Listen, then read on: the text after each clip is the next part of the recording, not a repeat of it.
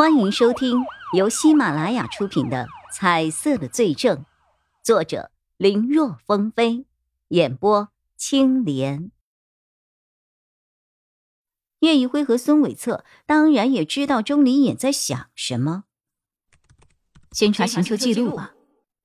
叶一辉和孙伟策同时说着，只不过一个用嘴说，一个是在屏幕上打字，两人相视而笑。孙伟策示意，既然两个人都想到了一起，那就由叶宇辉来说吧。打字到底不如说话快啊！实在有不同的观点，他再补充就行。叶宇辉点了点头。如果是按照最坏的推断，假设白丽蕾有问题，那么前两天我们看到他和沙思良的见面，会不会就有什么含义了？见面后，专案组就声称抓到了幕后主使。会不会沙思良从中起到了什么重要的作用？如果是的话，白丽蕾和沙思良之间那天的见面，或许就不是第一次了。我们只要查一下白队长的用车记录，或许就能发现什么。说干就干，三个人立刻分工合作。没有多久，还真被他们发现了一些问题。上次叶一辉所看到的。应该不是白丽蕾和沙思良的第一次见面了。不过，之所以说是应该，是因为他们也没有实锤的证据。他们找到的只是警局里白丽蕾的用车记录中的定位信息和记名在云巅之上的沙思良名下的一些车辆信息而已。警局里的车辆常年都有，而且定位很精确。可沙思良的行车信息就没有那么多了。但经过对比和计算之后，还是发现了之前两人的行动路线有过几次重合。世界那么大，偏偏那么巧，两个人时不时的就要重合，这其中的意味耐人寻味呀！他们需要更加确凿两人碰面实打实的证据。只是之前两个人的线路重合时间点已经过去了很久。重合点所在的监控应该早就刷新掉了内容了。目前唯一的切入点就是上次叶宇辉亲自目睹的那一次碰面。可停车场的监控都已经被拿回来了，除了拍摄到二人的车的确停留在了一起之外，并没有其他的任何动作和信息啊。而且因为车玻璃反光等因素，甚至他们都不能证明就是这两个人坐在车里的。即使有相关的出车记录，也只能说明是出车了，这也不是什么铁证，随便编个理由就能够蒙混过关的。想要从这里直接调查白丽蕾和沙思良的联系，有点困难。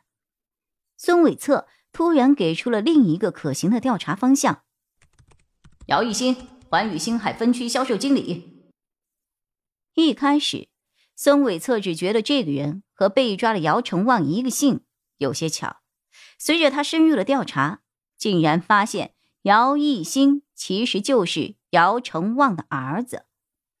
但是在姚成旺的信息里，他是没有孩子的。三十年前，姚成旺曾离过婚，当时他和妻子之间并没有孩子。但离婚十个月后，姚成旺的妻子。独自一个人生下了孩子，按理来说，这个孩子的出生有些突然。根据当时亲友的回忆说，这孩子是谁的，他妻子只说是不知道，甚至还为此和家里人闹掰了，最后自己带着孩子一个人离开了。姚成旺的妻子姓赵，可给孩子上户口的时候，却让孩子姓了姚。虽然时间久远。已经无法考证一些东西，但这个信应该不是突如其来的。之所以孙伟策会注意到姚艺兴这个人，是因为姚艺兴在环宇星海里是负责 A、B 市和周边的一些城市销售的经理，而根据对姚成旺的经营和财务情况的进一步的调查，发现他的企业已经濒临倒闭了，他还欠了不少的外债。健康状况也不好，从姚成旺的医生那里得知，他最多还有两年的时间。假设姚艺兴和案子有很大的关联，那姚成旺为了保全儿子出来顶罪，有没有可能呢？三人一合计，不排除这种可能。于是，三人开始了更加深入的调查，却没有发现姚成旺和他儿子姚一兴之间有任何的联系。为了确认二人之间的确是父子关系，他们三个人还想办法搞到了二人的 DNA，然后托高毅毅给检测了一下。当时的高毅问是什么，可是叶一辉和钟离言两个人都没有告诉他。最后结果检测表明。姚成旺和姚一新的确是亲子关系无误了，可如此一来，两个没有任何接触的人是怎么互相串通的呢？两个人之间又是用了什么特殊的联系方式而没有被他们发现呢？或者，两人虽然是父子，却并没有任何的联系？问题一个个层出不穷，三个人都有些焦头烂额。私底下的调查。断断续续，一连持续了好几天，也没有特别的进展，搞得钟离眼和孙伟策都有些丧气了，觉得是不是他们的想法一开始就错了？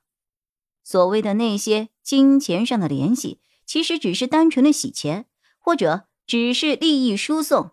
其实这些人之间并没有他们所认为的那些关系呢。相比两个人的茫然，叶一辉依旧坚持。他总是给二人鼓励，颜色不会有错，颜色更不可能说谎，因为他还看到了姚艺新身上有颜色，这就像是一颗定心丸一样，坚定着叶一辉的心。可是他是凶手还是线索呢？两种不同的可能，让他也无法确定该以何种方式去调查。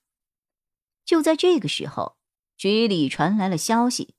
根据白丽磊的调查和找到的相关证据，姚成旺有重大的作案嫌疑。在对其逮捕之后几天的审讯里，已经成功彻底的击破了对方的心理防线。姚成旺已经完全承认了，说自己就是杀害钟离剑、拿走其配枪的人，杀害霍敏忠还有记者苟振祥等人的也是他。一切都是为了隐藏身份，继续赚取黑心钱。有了这个供词，相关的证据也已经进行了最终的确认。可以说，只要不出现其他情况，用不了几天，这个案子就可以彻底宣告破案而公之于众了。